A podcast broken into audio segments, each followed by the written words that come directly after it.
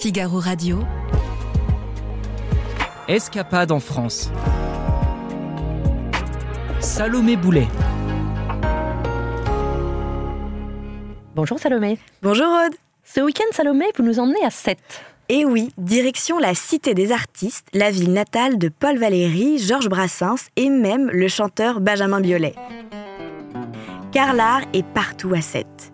Il y a par exemple le musée Paul Valéry, perché dans les hauteurs sur le mont Saint-Clair, juste au-dessus du cimetière marin de la ville. Et c'est d'ailleurs ici qu'est enterré le poète. Plus bas, il y a le MIAM. Rien à voir avec un beau repas, c'est l'acronyme du Musée international des arts modestes. C'est un lieu d'exposition installé dans un ancien chai sur les quais. On y trouve des jouets, des figurines, des gadgets ou toutes sortes de bibelots, comme des vieilles boîtes de banania, de vache qui ou de Smarties. Bref, des objets qui vous transportent dans une autre époque ou dans votre enfance. Et pour ceux qui préfèrent être dehors, c'est a aussi son MACO, ou plutôt son musée à ciel ouvert. C'est une balade artistique de 40 fresques sur des immeubles ou des ponts, le long des quais, ou encore dans des ruelles sur les hauteurs de la ville. Et après ces balades artistiques, que peut-on faire d'autre à Sète, Salomé? Alors, à pied ou à vélo, vous pouvez prendre la direction de la gare SNCF au bord de l'étang de Thau. Et là, vous tomberez sur la pointe courte. Et si ce nom vous est familier, c'est normal. C'est le titre d'un film d'Agnès Varda. Il est sorti dans les années 50 et depuis, le lieu s'est un peu transformé, mais pas trop.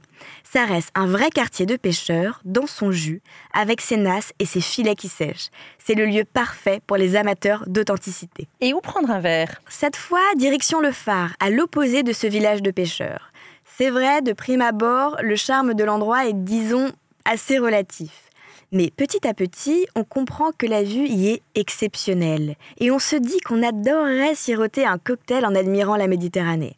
Eh bien, c'est possible à Amar Café, un café-restaurant avec une grande terrasse et une belle carte de vin.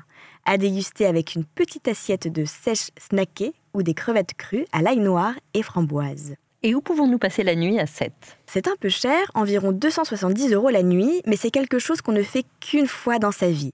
Je vous propose de dormir dans une cabane de pêcheurs. Rue Jean Villard, pas tout à fait en bord de mer, mais on l'aperçoit de loin, il y a trois maisonnettes louées par une famille réputée pour ses moules et ses huîtres. Les logements sont fonctionnels et plutôt spacieux. Ils peuvent accueillir jusqu'à deux couples et trois enfants. Et, le plus important, il y a à l'extérieur un hamac et un jacuzzi. Bref, tout ce qu'il faut pour se reposer après une bonne journée visite. Et quel programme nous conseillez-vous pour le lendemain? Alors, est-ce que vous connaissez les mini-boats? Non.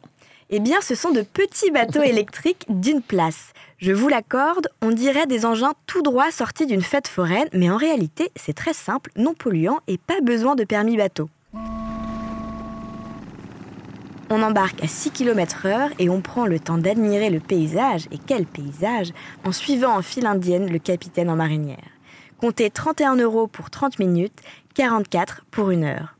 Et un talkie-walkie se cache même dans ces mini-boats pour écouter, si vous le souhaitez, les fabuleuses histoires des lieux emblématiques de Sète. Merci Salomé. Merci Aude. Toutes ces bonnes adresses ont été dénichées par Sophie de Santis. Vous pouvez les retrouver dans son article sur le Figaro Voyage. À bientôt. À bientôt.